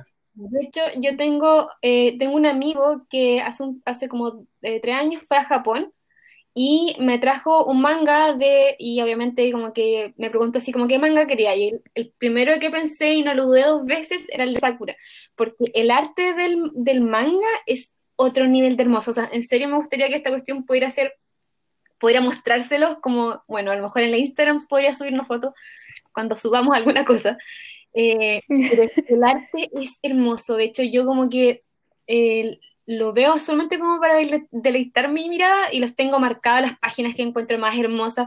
La, la, la mamá de Sakura cuando ha aparecido, eh, la Nadeshiko, oye, es que su, como ella es como supone que viene como tipo espíritu, la dibujan de una forma tan angelical, oye, es hermoso, es hermoso, hermoso de manga. Yo lo tendría completo los tomos, aunque, por ejemplo, a mí una persona me preguntaron, pero ¿para qué lo quieres en japonés si no lo puedes leer? Mira, a mí yo puedo buscarlo, comprarlo, pero lo que me importa a mí en esta cuestión es el arte, porque aunque la historia no es la misma, la del manga que la del, que la del anime, cambiaron varias cosas. Eh, pero el arte, la parte visual me importaba mucho porque es como hermoso. Eso. Y lo último que quería decir que para, para que se den cuenta de lo que significa este anime para mí, yo al hospital, en mi internado, voy con el, en el delantal con unos pins que son de los dos báculos de Sakura, con el báculo de, de la época Clow y de la época después Cartas Sakura. Así que ese nivel. sea, Confirmo. tengo, tengo mi Reconfirmo. con mis pins al hospital. Ahí tengo un lanyard. Mi lanyard es de Sakura también. Sí, Sí, que tiene una llavecita. Bueno, claramente no lo he superado. y eso. Bueno. Qué bueno. Es un muy buen anime. Lo recuerdo con mucho cariño. Sí, es súper bueno. Y bueno, eh, no sé si Majo, tú quieres contar alguna otra anécdota o pasamos al Eduardo. Ah, no, Eduardo, sí. Yo dije lo otro. Sí. Adelante, Eduardo. Dio risa. Bueno, eh, a mí me gusta más Corrector G, pero vi mucho Sakura, igual disfruté Caleta, es muy buena serie, si eso no se niega. Y de hecho, Maca, me pasó algo muy parecido contigo. Mi vecina con la que jugaba de repente, un día, antes nos juntábamos los niños y jugábamos del vecindario, y ella trajo el libro de Sakura y la abrió y tenía las cartas. Y eh, era como lo más bacán del universo, y como que nos pasó cartas y cada uno jugaba con, teníamos, por ejemplo, a mí me pasó espada, pues y agarré como un palo, ¿cachai? Y empezamos a jugar. Ah. Y eran bonitas, la- era como muy bacán. son hermosas, Eh, yo las voy a tener también, sí o sí. Sí, son bacanes. Eh, ya de lo que, del anime que voy a hablar y que yo creo que todos esperan que, que lo hable, que, bueno, como mencionan Rosa, eh, muy cortito a Nube, porque Nube, Nube lo amo, y lo más bacán es que fue el, fue el primer anime, creo, que, que sé que terminé, que vi el capítulo final en la tele. Y que el capítulo final es paltaco también. Sí. Así que muy recomendado, Nube. Y bueno, y muchos animes más. Dilo. ¿Ah? ah. Es que yo lo vi en la tele, lo vi completo, pero no me acuerdo cómo termina. Bueno, el que esté escuchando esto y no haya visto nube, eh, que se salte uno, uno, un minuto. Ya, eh, rápidamente, porque despertar el. No, ya, para el que esté escuchando esto, que se salte dos minutos. Eh, el, el protagonista. No, una de las, de las niñas, porque el protagonista es nube, pero una de las niñas de la sala, que es una de las protagonistas, despierta en el futuro. Y despierta grande, así como de 20 años, y siendo niña todavía, y no entiende qué pasó. Y bueno, el capítulo se basa básicamente en que ella se encuentra con todos sus amigos conocidos, todos los enemigos, pero en la etapa adulta. Y, y todos le dicen, oye, ¿qué te pasa? Ahí rara, tenía una reunión de trabajo y ella obviamente la olvidó porque no sabía, porque estaba en el futuro, apareció un día nomás en el futuro. Y mostraba a todos los personajes en el futuro. Y se va desenvolviendo de a poco de que Nube peleó contra el demonio y quedó en un estado casi vegetal, por así decirlo. Entonces de ahí como que cada uno se separó, se graduaron del colegio y el profesor se fue a vivir con una de las, con la que, con la niña que siempre se quiso casar y estaban como en una casa de, como en una casa en un cerrito. Y el tema es que, eh, bueno, muestran cada uno de estos personajes más crecidos y el tema es que la niña igual se angustia, pues si una niña que aparece en un cuerpo de 25 y todo es diferente. Y la cosa es que al final va a ver al profesor y, y cuenta la, esposa del profesor en ese entonces de que él se sacrificó por sus estudiantes, pues tuvo como la pelea final y quedó así como en estado vegetal y él estaba como sentado en una silla. ¿Cachai? Entonces ella como que se pone a llorar y le dice que lo extraña y toda la cuestión. Y en eso como que él se empieza a mover, porque tenía una garra demoníaca, y le toma como el hombro a la niña. Y de repente aparece un demonio y se desintegra. Y el tema era que era un demonio que se ganaba cuando la gente dormía y como que se comía el espíritu, una cosa así, pero el tema es que lo, lo hacía ver el futuro o, o les proyectaba como un futuro mientras eso pasaba. Entonces, como que él como que destruye, como que dice las palabras, no sé, pues después de 20 años de no hablar, y la niña despierta. Y, está en el momento normal de nuevo. Como que va al colegio, los ve a todos chicos, y va al profe, y como que todos se abrazan y se sacan como una foto. Y ahí como que termina el, el anime. No sé si era lo que te acordabas, Maca, tú. Estoy buscando porque es que me acuerdo de ese capítulo, pero no, no me acuerdo, no pensé que era el final. Según yo, Eh. sé si era. Sí, pero bueno, a mí me gustaba Caleta de ese anime. Ya, pero esa es como la mención rosa del anime que voy a hablar. Es de, mientras la Maca busca, es de Pokémon. Y eh, bueno, no voy a hablar de qué se trata Pokémon porque todos conocen Pokémon.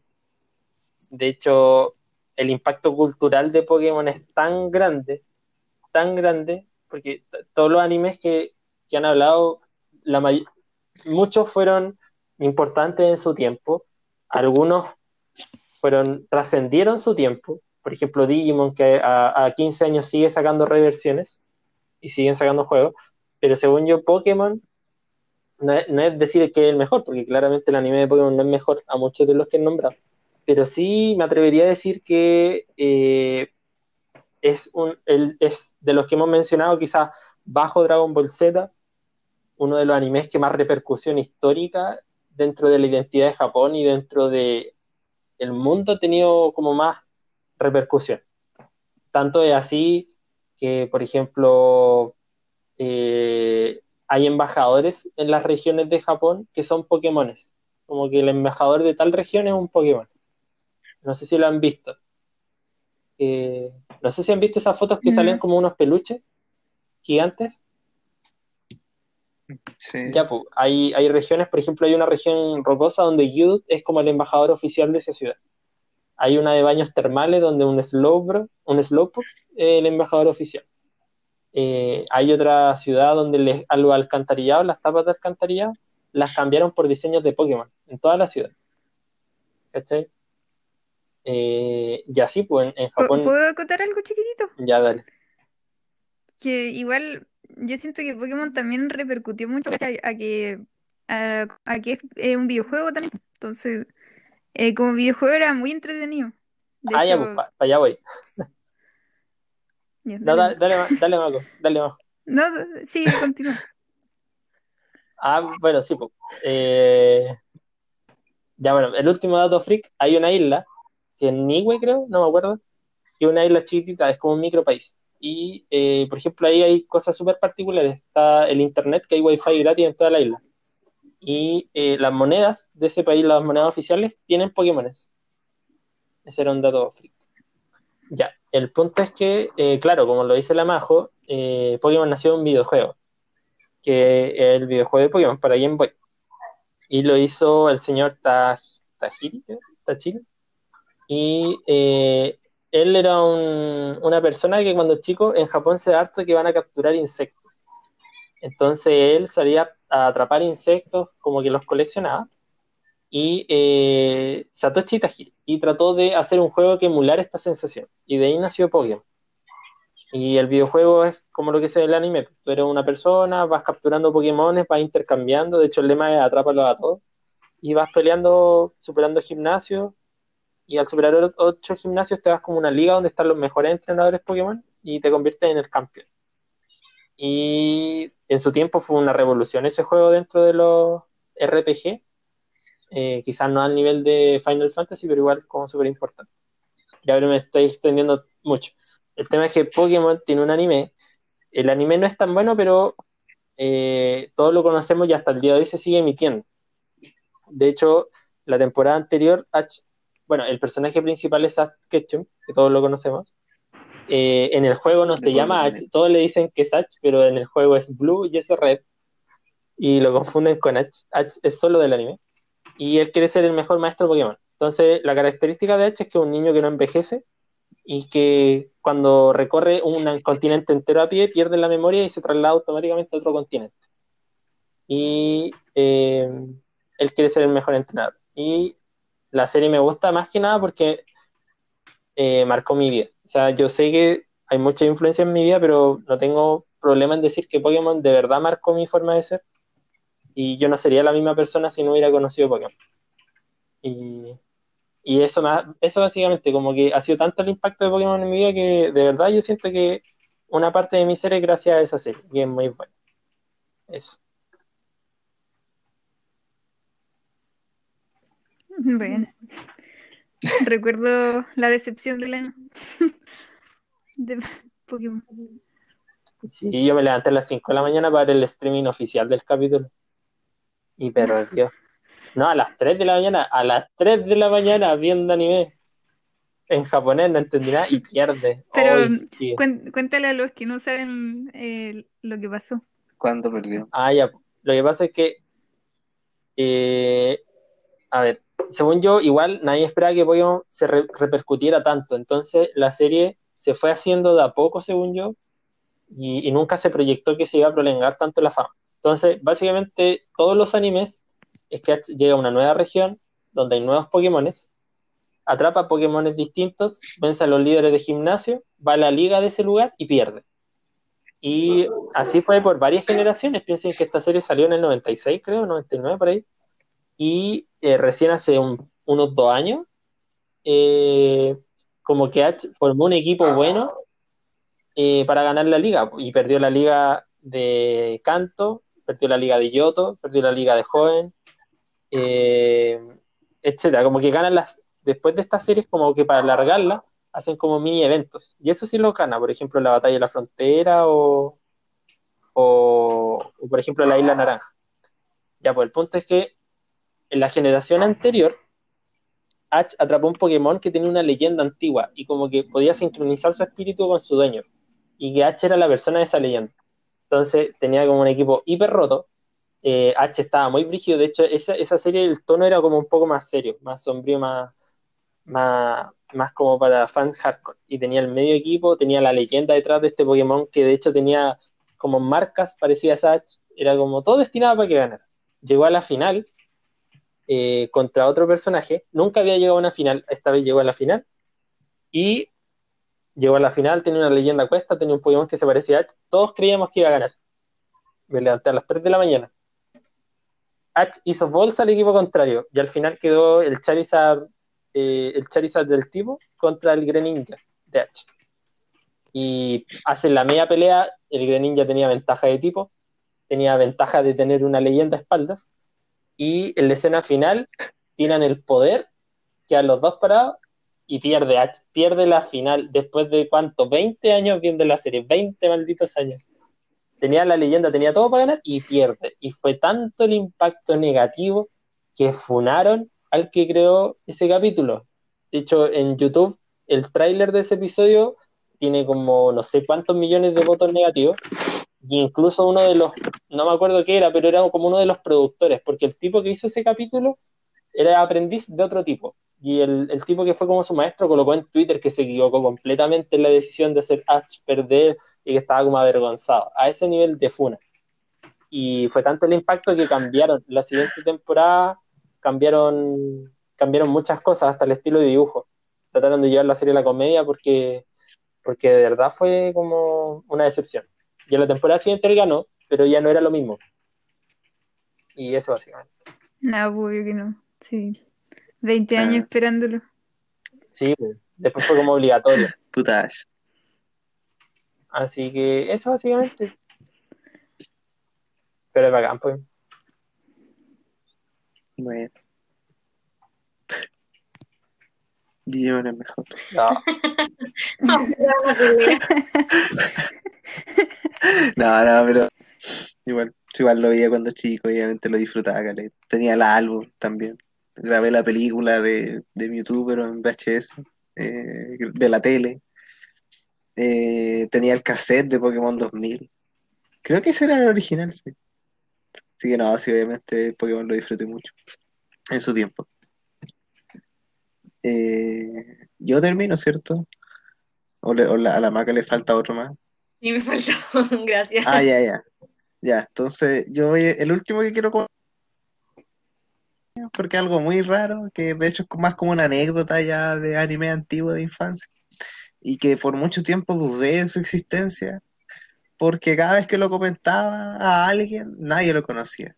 Y creo que ustedes también alguna vez se los dije y tampoco ya lo sé cuál es. Super Cerdita. o Ton de Burin, que es su nombre original, que es un anime, como su nombre lo dice, que es de una chica mágica que se transforma en una cerdita como de metro y medio, en- usa capa y vuela para salvar a las personas y recolectar 108 perlas que le permitirán pedir un deseo. La cosa es que el chanchito que le da el poder es como un extraterrestre. Hay como una cuestión media rara que yo ni me acuerdo. Si esto igual lo busqué, tuve que buscar en Wikipedia para saber de qué era. Porque como que Oh, apenas me Mati- acordaba si de verdad era muy Mati chico. sí lo vi, ¿Cómo se llama? pero sabes que Oh, no, no me acuerdo, no me acuerdo de nada, pero vi la imagen y pa, como que eh, se, se abrió una, un baúl de recuerdos. Bueno, alguien que lo vio. Sí, no, es que yo lo veía cuando, yo creo que ni siquiera estaba en kinder. Yo creo que era más chico que eso, así como cuatro o tres años, ¿no? como cuando lo veía en la tele. Entonces, de verdad, como que no me acuerdo de nada.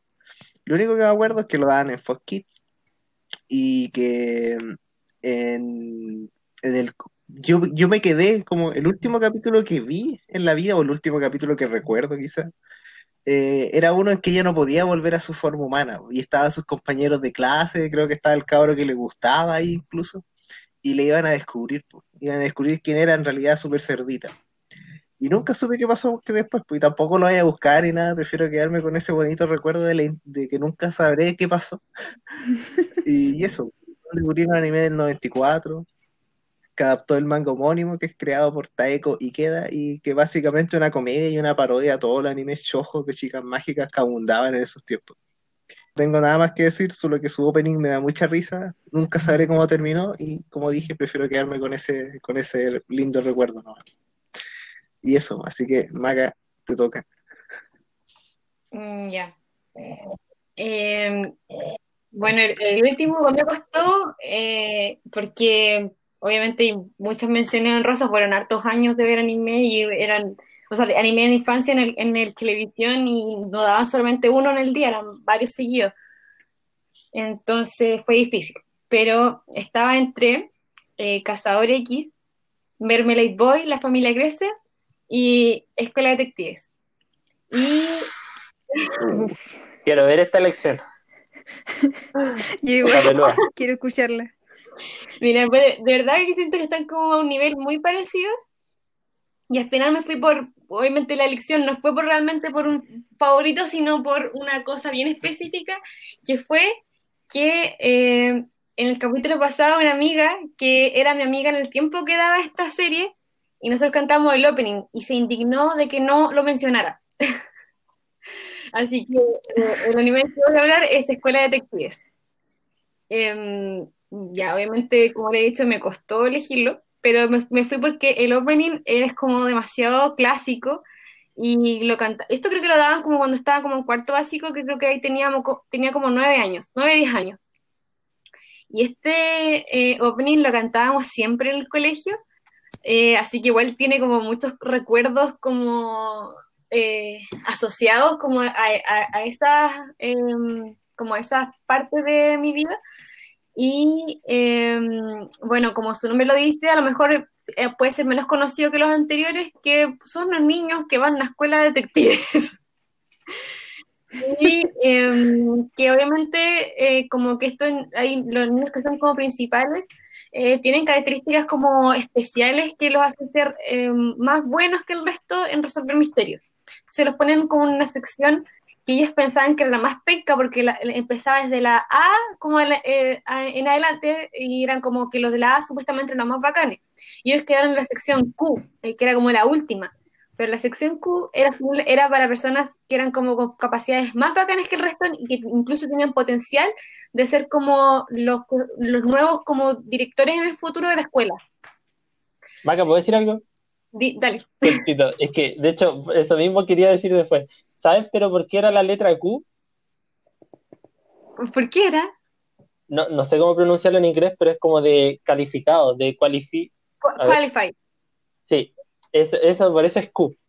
Ah. Como de que estaban aprobados, mm. eh, eh, Porque igual era como una escuela, ah. pero ellos estaban aprobados desde antes. Ah, ¿verdad? Estaban cheteados. Sí, por ejemplo, sí uno de los niños era como el informático, el otro niño, la, la niña, la, la, única niña que había en la sección Q, que se llamaba Megu, que obviamente yo quería ser ella, o yo, ella tenía memoria fotográfica. Entonces, como que todos tenían alguna característica, pero obvio que el protagonista, que era el prota prota, que no me acuerdo cómo se llamaba, em, eh, bueno, él tenía todo un trasfondo con su papá, que también ha habido esta escuela, y eh, como que vienen otras cosas detrás. Pero la cosa es que eran súper entretenidos los capítulos, porque en verdad a mí siempre me han gustado como las cosas de misterio, y los problemas y los misterios eran bien entretenidos, eran como un poco más, eh, siento, elaborados tal vez que Conan, que me gustaba harto, pero em, el estilo era como bacán porque ah, era como, no eran como solamente asesinatos, sino que eran como... Eh, como otro tipo de, de misterio, no sé cómo explicarlo, pero que mezclaban historia antigua o, cosas más como oscuras y eso me gustaba. Em, así que era como perfecto para, para cuando era chica para verlo. No lo he vuelto a ver, así que en verdad solo tengo el recuerdo del cariño, pero eh, según yo no, no creo que esté tan distorsionado como para que en realidad no sea bueno. Em, y eso, aguanta la sección Q. Ya bueno. ¿Viste el capítulo final? Sí, o sea, es que no, no, creo que el capítulo final no lo vi en la tele. Ya pero creo que tú me lo has contado, así que no, tal vez lo vería así como para cachar cómo terminaba, eso que me diste lo del barco y todo, así como... Sí, no, es para la serie. Sí. Bueno, y quería hacer mi mención honrosa de que, como he mencionado, Cazador X, yo tenía un recorte, así como, de verdad, recortado no sé de qué cosa, de alguna revista, alguna cosa que apareció en el día, no tengo idea, de Kilua. Y lo tenía pegado a mi pared porque fue como de, mis primeros jaspando, yo me acuerdo que lo amaba. Toda madre, incluida. Sí. Todos. Todas y todos. Todes. Sí, todos. Niñas. Todos. Es que es Kilua, Es que es Kilua, sí. Sí, es que un pendejo de 12 años que está terrible, mamadísimo. está chetado. Está terrible roto. Sí, está chetado. Mm, Aguante, Como Gohan de 12 años también. Pues. Sí. Terrible musculoso. Todo Era cool, era como bacán, así como. no, Sí. Era muy bacán. Y que era como el personaje edgy, pero mucho Sí. Sin ofender a los fanáticos de Naruto. Pero eso no, así es bueno cazar ello. Sí. Y el otro que quería decir que era el de Mermaid Boy, que la familia crece, que fue como una teleserie. En verdad, eso era mejor que una teleserie. em, como que eran, era como la primera, que era como un drama que veía y yo estaba obsesionada, me encantaba, como que eh, nunca había visto, este, era como, como eran personajes que eran más grandes, que estaban como, no sé, segundo, cuarto medio o algo así, lo- los dramas eran distintos a lo, a lo que yo he visto hace poco, que por ejemplo él decía la relación de Sakura y Chaoran, que eran niños chicos, y era súper pura, po. entonces ahí aquí vinieron como los conflictos, las peleas, la, la emoción así como muy intensa, y me encantaba. Y la- bueno, el opening también era muy bueno. Y también era bacán que la Mikis también le, le cambiaban de ropa, me gustaba la caleta, la estética de este anime, es como muy noventero, eh, era, era muy bacán. Quizá ahí nació tu amor por los chojos. Yo creo, yo de verdad creo que ahí nació mi amor por el coco. Sí, Un buen inicio. no, es que muy bueno. Y, y a mí otras menciones honrosas que solamente van a ser menciones es Chaman King, Inuyasha, Ranma, Sailor Moon y Nube. Yo también lo tenía escrito aquí porque Nube me gustaba caleta, que era como que era esa cuestión como de miedo y como oscura, me encantaba. Aguante. Bueno, voy a decir mis menciones Sí, aprovechando. Eh, bueno, de las que no dijo la maca, Doraemon, eh, Heidi, aunque no lo crean, Heidi es un anime. Eh, y eso creo que, porque varios se repetían también de los que dijo la, la maca. No sé si alguien más quiere decir sus menciones. Escuela de detectives. Sí, yo. Dale, Mati, dale. No, dale tú primero, sí, sigamos el orden. Es que yo, yo la estoy pensando en este momento, así que dale, Mati. Ah, ya. O sea, es que igual algunas ya las dijeron, pues Cazador X, igual lo veía caleta en Chilevisión, era como el, de hecho yo creo que era como el que más me gustaba, pero no lo quise tocar porque como que igual es conocido y me gustaría hablarlo quizá como más adelante, por el tema de la saga de la hormiga esquimera. y todo. Elegiste la super cerdita en vez de... Sí, es que quería hablar de la super, es que no tenía otra oportunidad para hablar de la super cerdita más que ahora. No, sí, está bien. Es que yo, yo entiendo al Mati porque Cazador X es de infancia, pero supo no reinventarse, pero el impulso de sacar la serie nueva con más arcos, como que le dio un así como. Sí. De que ya no es, es de la vida. Bueno, igual podría como de hablar de One culto, Piece, eh. igual es de infancia para mí, pero también es de la vida ya, pues ya lo veo de, lo, lo, lo empecé a ver en Cartoon Network cuando tenía como 10 años y lo sigo viendo. Naruto igual que lo veía en Cartoon Network, con el doblaje latino, soy el más perrón aquí. El de veras. El de De veras. Bueno, Ina- Inazuma Eleven o los Super 11 eran buenos. No sé si alguien los vio. También. Eran terrible, bueno. Y obviamente yo creo que nadie lo, lo iba a nombrar, pero nadie lo nombró Dragon Ball, obviamente ahí Ah, sí, especial, por supuesto. más que especial. Eh, de que juntaba la- los álbumes, los tazos, todas las cuestiones. Siempre viéndolo en la tele, en televisión, en, ca- en Mega, en Mega lo daban, de hecho. Y Sí. uno tenía que, daban esa cuestión de que dividían la pantalla y ponían a Johnny Bravo a un lado y a Goku al otro lado y uno tenía que colocar su mano supuestamente en algún lado de la pantalla para votar. Y siempre ganaba Dragon Ball, a pesar de que en realidad esos votos eran falsos. Después me enteré que eran falsos. Y, y no sé, el, otro igual que, no sé si lo vieron, es Natya. Igual me gustaba, a pesar de que era como súper tierno y todo. Pero no la vi como pocos capítulos. Sí, no, igual vi poquito, pero me, me gustaba como la estética de su dibujito, era como tan tiernito. Y, ah, ah, y el otro es Black Jack también, pues. Ah, buenísimo. Un grande Black Jack que se opera en mismo, rodeado de dingos. Sí, saber a sí mismo. Qué buen en episodio. el bosque. Y con dingos tratando de comérselo. Y le pegaba con el bisturí y después se operaba él. Súper poco escéptico. Oh, el mejor capítulo de la vida. Sí. O cuando opera un marciano, ¿te acordáis? También. Con telepatía. Bueno, y su ayudante igual, pues su ayudante era como un gemelo, esos como esos gemelos acéfalos. La, la Pinoco, Era como un gemelo parásito, pues. Sí, no, era. Que lo sacó del cuerpo. ¿no? Sí, era. Tenía todo menos el cuerpo. po. Era solamente órganos y cerebro. Sí, Y tenía poderes también, po. sí. Sí, sí, la habló, la habló, parece, por eso la salvó una vez Sí, Es que lo- lo- los doctores querían sacar eso, pero ella- cuando le iban a operar, ella la. Como que les tiraba lejos los instrumentales a los doctores para que no la mataran. El mejor doctor. Sí, aguante.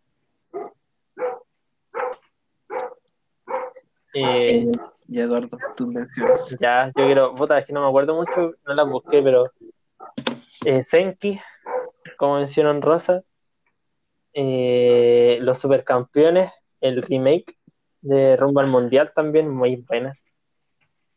Y em, em, escuela, o sea, historia de fantasmas, que la dieron en el Cartoon Network, Oh, también. buenísima también.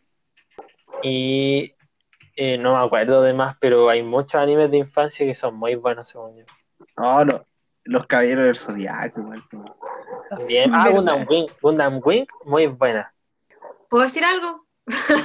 Antes de terminar. Adelante. Eh, es que este- en todo este rato estaba buscando lo de nuevo que quedó muy pegada.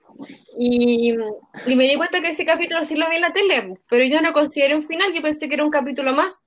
Y resulta que es porque sí se fue el último capítulo del anime, pero obviamente continuó en el manga. Entonces el manga no, ese no es el final. Por eso yo no, no, no, Ah. el final. Ya que en este rato como quedé tan pegada con lo de nube porque necesitaba saber cómo terminaba. em, el, el capítulo que tú dijiste sí lo vi. Y, y lo, lo vi completo y me acuerdo, me acuerdo perfectamente, era como que lo, que lo refresqué. Pero eh, el, último capítulo del anime, que fue ese, no es obviamente lo último en lo que terminó el manga. Entonces, Ah, obvio, yo no lo sentí como fin, porque obviamente no, no, no- no decía en alguna parte como este el último capítulo, sino que al día siguiente lo dejaron de dar nomás, yo no, yo no entendía por qué, pero el final del manga es distinto. Ya, bueno, eh, tuvimos algunos problemas técnicos por si notaron muchos cortes o por si a mí se me olvida cortar y quedan pedacitos raros al final. Eh, vamos a hablar de... eh, ¿De qué vamos a hablar? No, de la mejor parte del anime, de tu relación. Aspectos tóxicos del anime. Según yo, es un tema muy en boga, sobre todo ahora que se masificó y que también en cierta parte muestra la par- una, un segmento de la cultura japonesa. Así que vamos a tocar esas cositas. Quiero debate en esta próxima sesión. Sí. Sí, Quizás salgan que cosas interesantes. con un buen tecito. Sí. Este capítulo salió súper largo. Llevamos dos horas de grabación. No. Es que fue una No creo. ausentes dos semanas, entonces, Sí, y él me decía el primer capítulo Sí. de la temporada 2, exacto. Sí. con esa hermosa intro de Edgardito. Muchas gracias. Sí. Mm. Gracias. Gracias a todos. Gracias a la Isi por escucharnos hasta acá. La ya se fue. Ah, enti- Chao. No, pero igual saludo a Edgardito que también nos escucha, no solamente hizo no, el, el opening, ah, pero también escucha nuestro podcast. Es un fiel seguidor. Sí. Gracias. Oye, y saluda a la Esther, igual yo sé que va a llegar algún día acá. Dos años más. Ella lo está escuchando, el uno lo escucho completo. Ah, el uno. Es que va como muy lento, pero, pero va. Bueno. Así que eso. Nos vemos la próxima semana. Nos vemos. Chau. Chau.